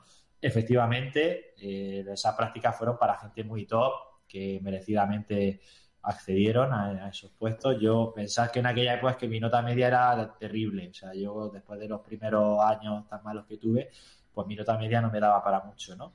Entonces me busqué la vida y acabé dando, buscando por internet y demás, a ver dónde podía yo hacer unas prácticas. Acabé dando con una ONG que se llamaba Acción contra el Hambre y que eh, ahora mismo tiene sede en Madrid y bueno, funciona a nivel internacional también. Y vi que tenían como un programa de voluntariado por un lado y también tenían como programas de prácticas, pero eran programas, un programa de prácticas no remuneradas que mucha gente puede decir, mm, unas prácticas no remuneradas, eso igual se, pueden aprovechar de ti, ¿no? Se puede tender a pensar eso. Pero yo pensé en aquella época, y de hecho lo sigo pensando, que hacer unas prácticas no remuneradas para una iniciativa no lucrativa, como por ejemplo una ONG, pues puede ser una muy buena opción. Y yo en aquel caso, pues me sirvió también para convalidarlas por los, todos los créditos de libre configuración del, del de la segunda parte de la carrera, del segundo ciclo, ¿no? De la carrera, que sabéis que está primero, segundo y luego tercero y cuarto, ¿no? Así que dije, mira, no, lo, no las voy a cobrar, pero bueno, me puede venir bien. Además, daba la casualidad de que permitían que se hicieran esas prácticas a distancia, lo cual para mí era ideal porque no tenía que ir a Madrid a hacer las prácticas. Eh, sí que fui a Madrid y luego pasé allí alguna temporadilla, algún día suelto, alguno, alguna semana suelta, para trabajar, para conocer un poco cómo era trabajar en, oficina, que tuviera también esa experiencia. Pero en los seis eh, meses o así que duraron las prácticas, la mayor parte del tiempo fue toda a distancia. Y recuerdo que también tuve que hacer una entrevista. Eh, me tocó ir a Madrid y en esa entrevista, pues al igual que, ha comentado, que has comentado tú, Pablo, pues yo también llevé como un pequeño portfolio Anda. Eh, de proyectillo.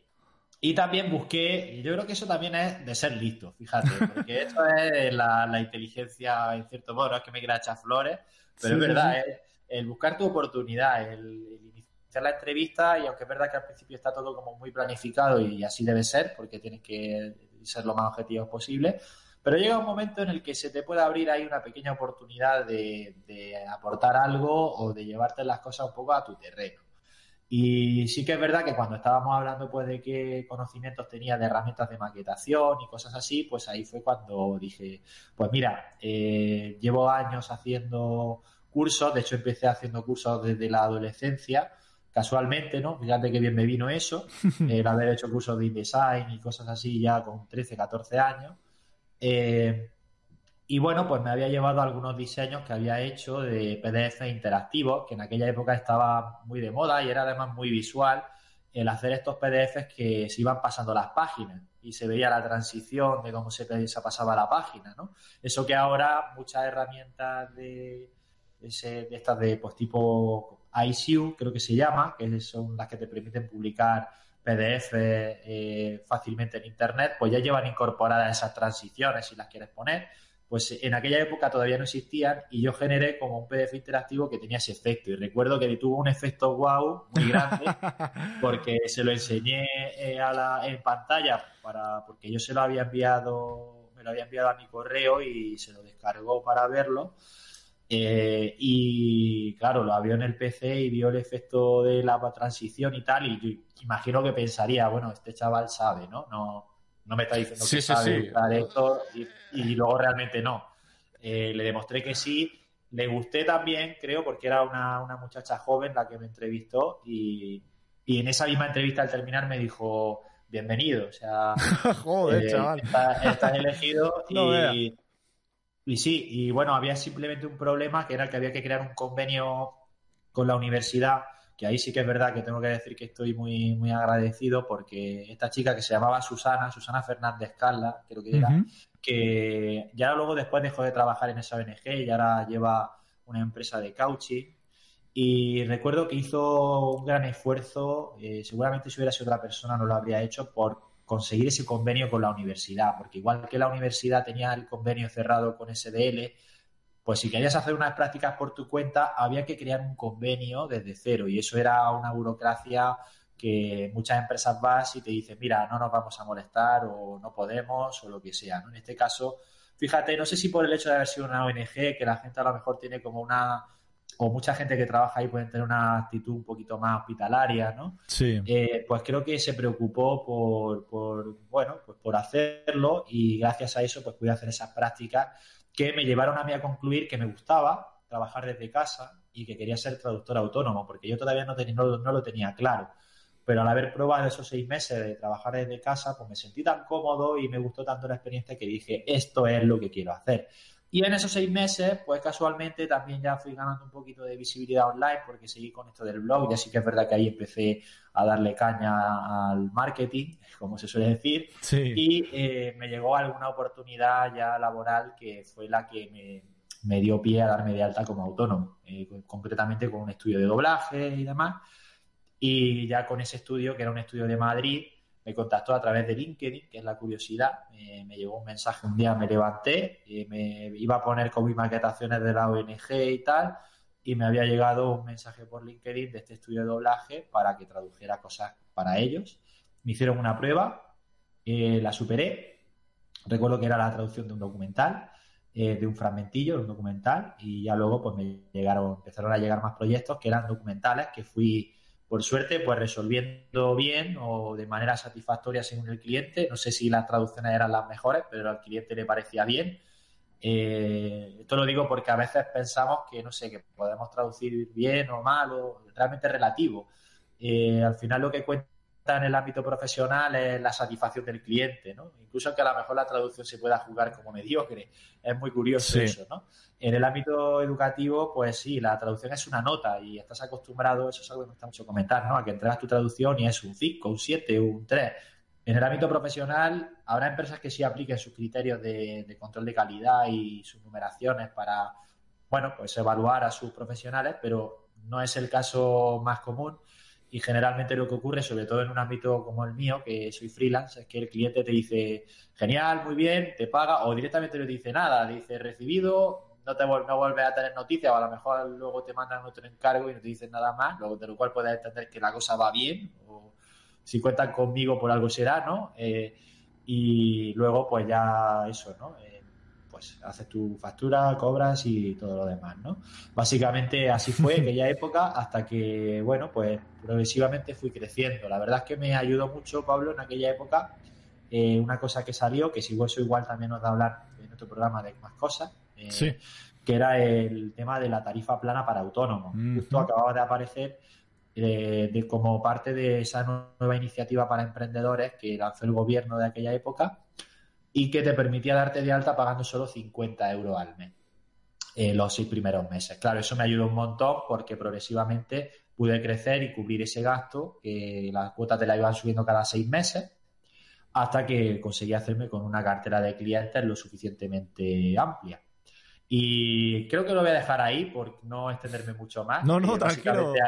ahí es donde realmente ya eh, termina mi, inicio. Eh, podríamos hablar luego de lo que serían los inicios ya profesionales o cómo nos establecemos profesionalmente, ¿no? Eh, quizá para otro programa. Pero aquí, hablando de lo que son inicios, pues esa sería la etapa inicial y el cómo consigo llegar a, introducirme en el mercado. esas prácticas con acción contra el hambre pues fueron fundamentales y la verdad es que me siento muy, muy agradecido a esa ONG y siempre he seguido suscrito a todos sus su newsletters, los he seguido, incluso hice algo hace poco alguna contribución y demás, porque realmente me, ayudaron mucho y es algo que lo llevo ahí, ahí dentro. Wow, no hombre, la verdad es que no me importaría que te tirases 20 minutos más hablando, porque he estado muy atento, porque vamos, espero que los que nos escuchan también, nuestros oyentes, hayan disfrutado de tu historia, yo luego la he disfrutado.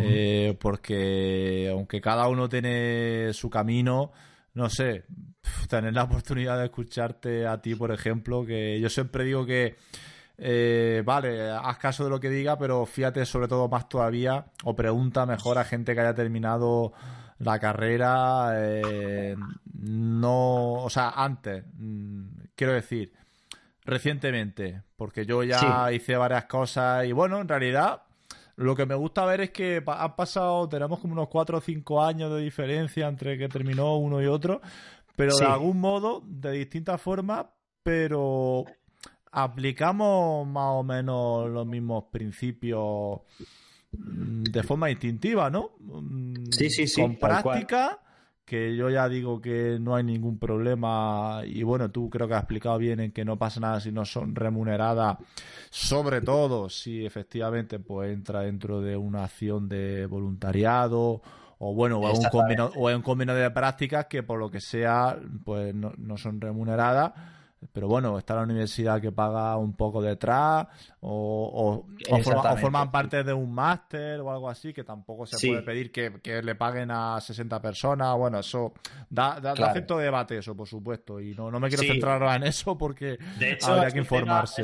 es, un tema, Pablo, que también lo vamos a dejar ahí. sí, sí, por eso, por eso. Dejarnos algún comentario o algo y, y, vemos si podemos dedicar un programa a eso, a las prácticas, ¿no? Sí, sí, sí, son buenas, se podrían considerar buenas, cuáles no, etcétera. Sí, sí, total, total. Vamos, ahí es que contaré incluso con, la participación de nuestros oyentes, de vosotros, porque probablemente tengáis muchísimo que aportar también. Eh, pero vaya, que eso, que al final, al fin y al cabo, pues tenemos historias parecidas, diferentes, de algún modo parecidas también, ¿no? Y al fin y al cabo lo que se trata es que hay que currárselo un montón y lo que hemos hecho en nuestras respectivas entrevistas de trabajo u oportunidades es destacar. A lo mejor no éramos los mejores necesariamente, pero por lo que sea, pues destacamos a, eh, nuestra, a nuestra manera. ¿no? Mm. Siempre hay cierto... yo, diría que sonó la flauta, ¿no? Como sí, sí, sonó la flauta. sí, sí, básicamente eso, ¿no? Que hubo, que hubo, suerte también. Es verdad que hay que valerlo también, por un lado, ¿no? Pero el factor suerte es cierto que está ahí. También. Por supuesto, o sea, ¿quién te dice a ti que a lo mejor yo destaqué porque lo, por casualidad lo que sea, los otros no estaban muy bien preparados y yo era el menos malo? ¿no? nunca se sabe, nunca se sabe, ¿no? También, también, puede ser, Quiero pensar que, no fue así, ¿no? Que algo lo valía yo, pero bueno, en fin, que, nunca se sabe, ¿no? Siempre el factor sí, te influye para bien y para mal, pero obviamente hay que dedicarle un poquito un poquito de tiempo. Eh, yo así por, terminar un poquito que ya llevamos aquí una hora y veinte minutos, desde luego muchas gracias si en nuestro primer programa nos, nos sigue escuchando hasta el final, desde luego. Yo espero que sí. Eh, pero vaya, sí, creo que podemos dejar para otro programa o para otra ocasión o bueno, comentarnos en el foro, en redes sociales y demás, eh, si queréis saber más de esto, pero antes digamos de de decir cómo llegué a Nintendo y demás, mira, me gusta, así dejo el suspense, ¿no? Claro. así preguntarnos, ¿no? A ver si... Exactamente. Si te sabes, Rafa, ¿tú cómo empezaste a traducir esos documentales o, esas series reality shows de estos de... De, vestido de novia. De vestido de novia, exacto. Sí, sí, sí. Y, qué se siente además, ¿no? por cómo te eligieron sabiendo que a lo mejor, pues, no sé, no era eh, bueno, esto un poco estereotipo, pero no sé, quizás no sí, era... Sí, sí, que, no, era, el producto así que me podía gustar más. Eh, sí, exacto, ¿no? por, decir algo, vaya, no tiene por qué ser así, no queremos generalizar ni muchísimo menos. Eh, pero vaya, yo eso por un lado y también por cómo empecé yo a trabajar en Nintendo, ¿no? ya adelanto que sí que hubo una prueba que, que tiene su anécdota, la verdad. Lo dejamos ahí, suspense. Sí, señor.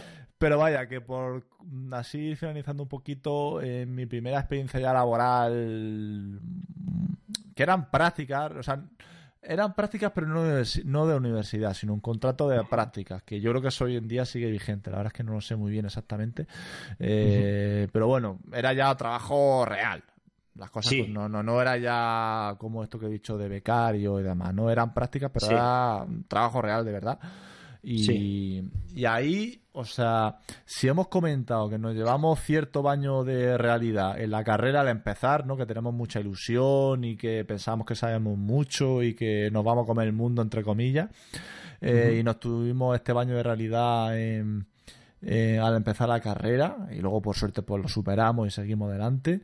Eh, yo no sé tú, pero de luego me llevé un poco bofetada al empezar a trabajar en mi primer trabajo de, en plantilla de traductor. en Abroadlink, una, una empresa de, una agencia de traducción en Granada que, sigue estando. Le mandamos, si, si nos escuchara por un casual, a José Gambín, que, que fue mi mentor de algún modo ¿no? en aquella época. Y fue una bofetada eh, en el sentido de. No es que estuviese mal, exactamente, de que me trataran mal, todo lo contrario. Pero fue una bofetada de decir, ostras, aquí en la carrera me ponen buenas notas y me lo curro y todo sale generalmente bien. Pero esto es la realidad. Y aquí te llegan encargos que son para hoy, de urgencia, o son para mañana, pero son muy extensos, son de temas que no conoces. No es esto es traducción de visual, vamos a traducir el último capítulo de Juego de Tronos o de una serie que te gusta. Y, y, me acuerdo que tenía que traducir que si cosas de eh, de prótesis dentales y demás, o, de prospecciones petrolíferas, que eso tengo ahí otra anécdota que la dejo también para, otro momento para no extenderme. Eh, y fue un poco ahí de bofetada de... porque claro, me revisaban internamente y, claro, veía yo las revisiones llenas de, de fallos, que si uno eran tontos, sí, pero es que otros eran de decir, hostia, tío, que que no he entendido bien esto, yo pensaba que era esto y me he equivocado completamente y demás, o esto es una terminología tan técnica que es que de verdad, que es que si es que la leo en español y no me entero. ¿Vale? Claro. Y obviamente, obviamente, porque alguien puede pensar, ostras, mm, qué negligencia que alguien traduzca sin, sin estar especializado. O sea, obviamente, como he dicho, era un contrato tipo práctica, aunque fuese ya prácticas reales, eh, no, no de universidad y obviamente todo eso pasaba por una revisión profesional, o sea, el cliente por supuesto luego tenía su calidad, o sea que claro, quizás dedicaban más tiempo del, del que era o, de que se espera necesario. Y para mí fue un aprendizaje brutal. Fue una cura, bueno, no, una cura no, porque no creo que fuese yo prepotente ni mucho ni muchísimo menos, pero sí que quizás pensaba que sabía más de lo que en realidad sabía. Y el ver tanta... Fue, una, dosis de realidad. Exacto, dosis de realidad más bien, más que de humildad. Gracias, Rafa, por, por, ayudarme ahí. Sí, sí, sí. Eh, y, y bueno, pues ya digo, luego llega Nintendo y ahora estoy trabajando para otros clientes grandes y cosas así, me va todo bien y sigo teniendo fallos y demás, pero que que ese principio uf, fue, fue duro. O sea que hay que estar mentalizado y como tú decías al principio de cuando empezamos la, el podcast, eh, hay que tener cierto apoyo familiar, de amigos, de lo que sea, de gente en redes sociales o donde sea. Bueno, redes sociales, cuidado, porque tampoco es cuestión de ponerlo todo. Eso da para otro podcast también. también. Eh, pero vaya, sí, que el mensaje es que, que tengáis el máximo apoyo posible y que ya veis que gente, vamos, ahora, ahora nos contará Rafa, pero vamos, que, que en principio fueron duros, ¿eh? Tanto la carrera, como digo, y el, el, trabajo también. Y al final, pues lo supera y demás, pero que, que forma parte, es que forma parte del aprendizaje. Es que si empiezas y eres un máquina y lo sabes todo, es que dudaría. Si yo veo a alguien así, que puede ser, por, supuesto que no digo que no haya excepciones, pero ostras, mm, poca gente hay que conozco ya, y ahora que me dedico sobre todo a revisar más que a traducir, mm, poca gente hay que empiece y sea un máquina. Como decía al principio, puede que domine mucho del tema en cuestión, del vocabulario, pero le fallarán quizás otras cosas. O sea que mi mensaje es que, lo deis todo al máximo, pero que si hay fallos y demás, que los tendréis, que aprendáis el máximo posible. Siempre digo, no me cansaré de repetir, que la vida de algún modo es como un videojuego y va subiendo de nivel, como si fuese un juego de rol especialmente, ¿no? Eh, no puedes pretender llegar a la cueva eh, o sea, a ver, es como en el Zelda, el último Zelda que puede, el Breath of the Wild, que si quieres puede ir, y ojo, que hay gente que lo hace, eh, y, que pueda llegar y te va a, cargarte a, Gano, ¿no? Se puede hacer, pues bueno, dudo que la primera vez que juegue vaya a Gano y te lo pase la primera vez. Creo que necesita cierto entrenamiento, o sea que para entender bien, bien el ejemplo. Entonces, pues eso, ¿no? Que necesitas poco a poco aprender y en el camino pues a veces te matan y te vuelven a matar y estás cansado y te frustras y dejas que pasen unos días y te pones y ya lo consigues y ese momento de, de adrenalina de, ah, lo he conseguido. Pues esto es un poco igual, o sea, vas poquito a poco, poquito a poco.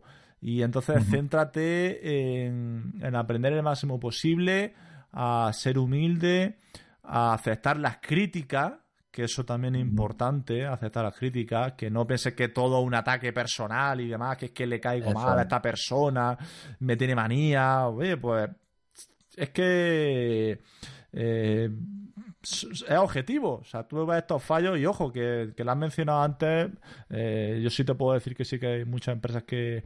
Eh, bueno, lo has dicho también, en realidad, que, que hay ciertas métricas de calidad y Siempre se puede rebatir y demás, y es normal, pero en la medida de lo posible son cosas objetivas que te dicen esto es un fallo y esto es un fallo, lo miras por donde lo mires. Y, no se trata de rebatirlo todo, sino decir, vale, pues lo siento, voy a aprender al máximo posible y ver esa evolución.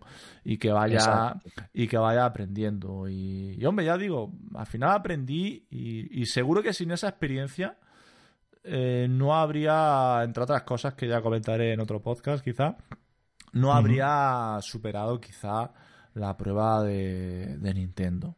Entonces, así para finalizar un poquito eh, el podcast que hemos dedicado a esto, pues poquito a poco, la vida es como un videojuego, no quiera empezar la casa por el tejado y, y aprender, sobre todo si sois jóvenes, el máximo posible. Sé que estoy ahora dirigiéndome sobre todo a gente que esté empezando, que esté terminando la carrera, un máster, pero bueno, como también hay mucha, eh, creo que mucha gente de nuestra audiencia que, son jóvenes que están en esta situación, pues quería terminar ese mensaje eh, con ese mensaje. No sé, Rafa, si quiere añadir, matizar, contar otra experiencia.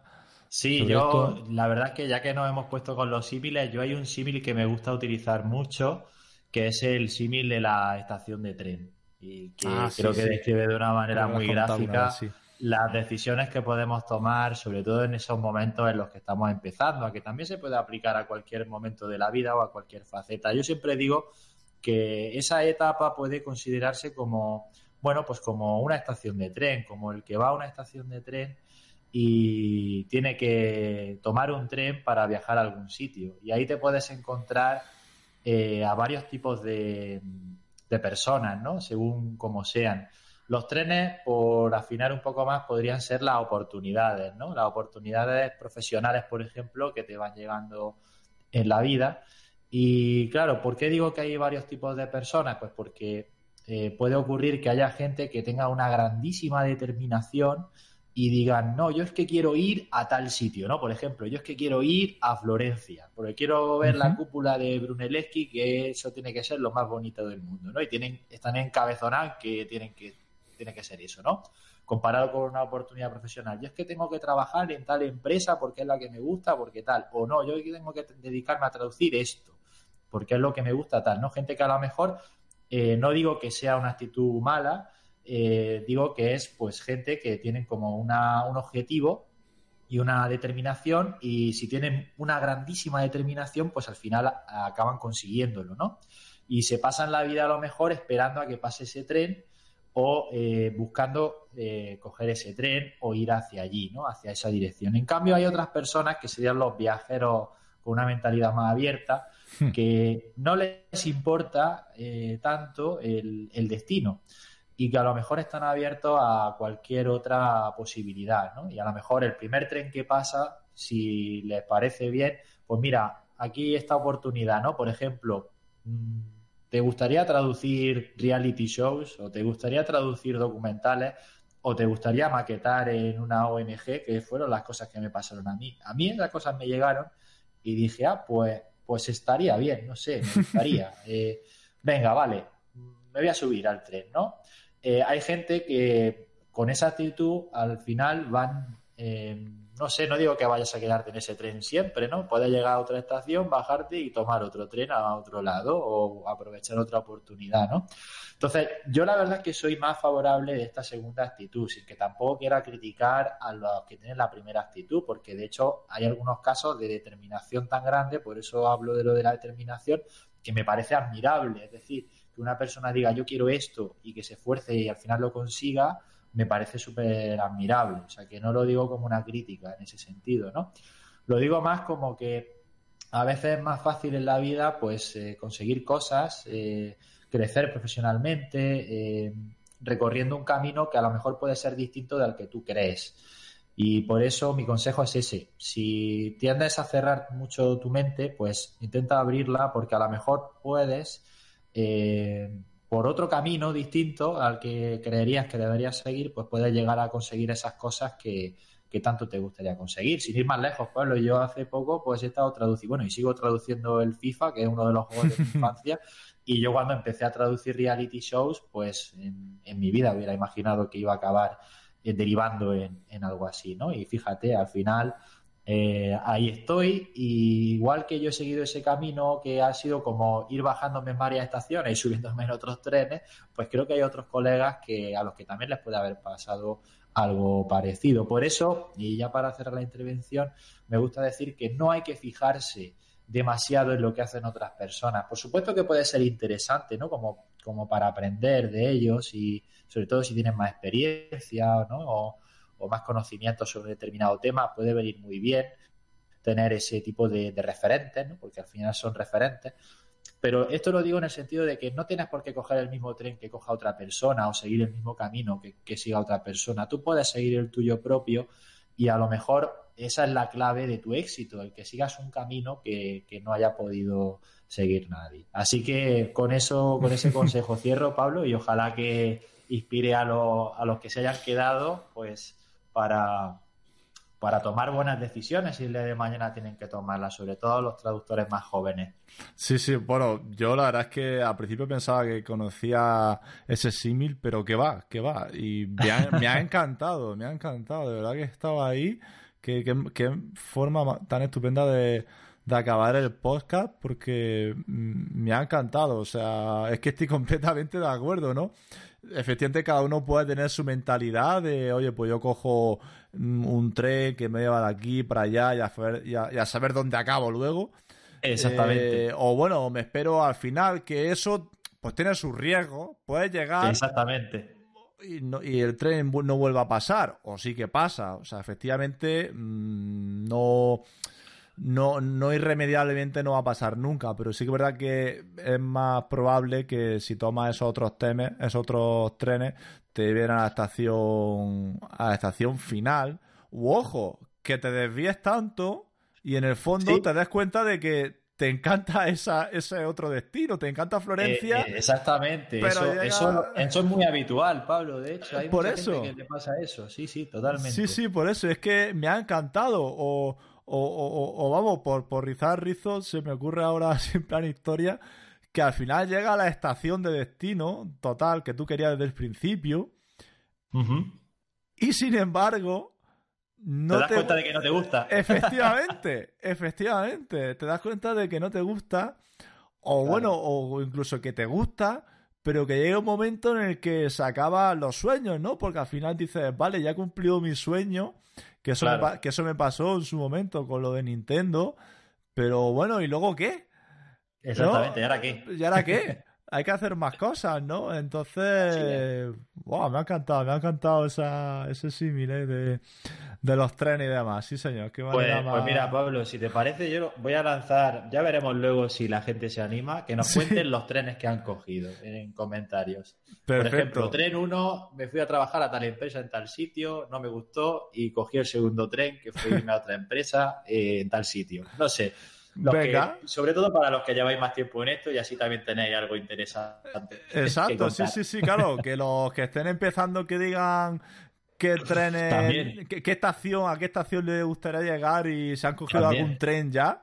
Y los que sean más veteranos, pues que nos comenten, ¿no? Eh, Sí, señor. ¿Qué trenes han cogido? ¿Dónde han acabado? ¿Si se han quedado? ¿Si han cambiado?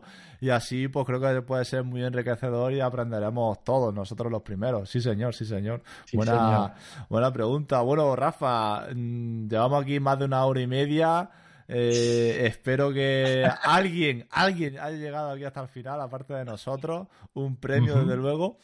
Y, y vaya, o sea, me lo he pasado genial hablando contigo. Me ha hecho reflexionar no solo con, tu, con tus pensamientos, sino también con mis propias reflexiones. Ayudan a afianzar, ¿no?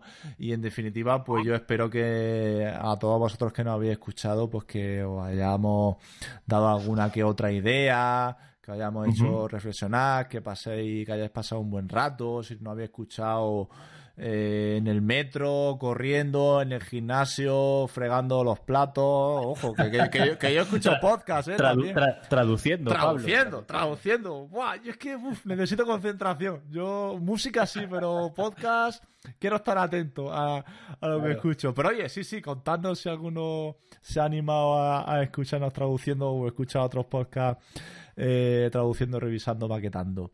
Y nada, por supuesto, recordad que, que Rafa y yo estamos aquí para lo que necesitéis, que nos podéis escribir a info arroba traduversa.com o a pablo arroba traduversa.com o rafa arroba traduversa.com, pero que por supuesto preferimos que nos hagáis llegar vuestro mensaje a través de este foro que acabamos de lanzar y del que estamos muy ilusionados.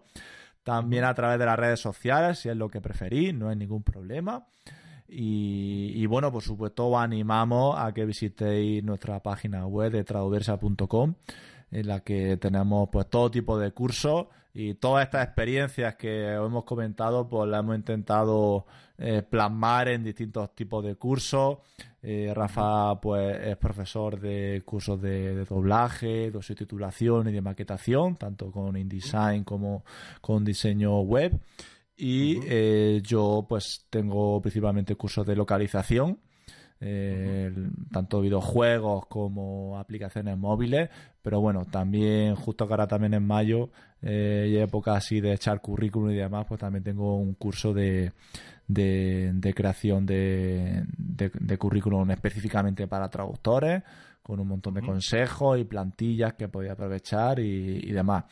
Eh, no sé si quiere añadir algo más, Rafa, para terminar. Pues, pues nada, agradecerte tus palabras, porque yo también he disfrutado muchísimo de la conversación, porque al final eso es lo que ha sido. eh, Sí, sí, sí. Y nada más, pues animaros a todos a que dejéis comentarios, de verdad que nosotros estamos encantados de poder leeros. Y no sé tú, Pablo, pero yo estoy ya deseando grabar el siguiente programa. Total, total. ahí, ahí lo vamos a dejar. Sí, sí, y, sí. y nada, gracias de nuevo y nos vemos en el siguiente programa. No dejes de darle al play. Sí, señor. Venga, un abrazo. Hasta luego, chicos. Hasta luego, chicos. Chao. Adiós, adiós.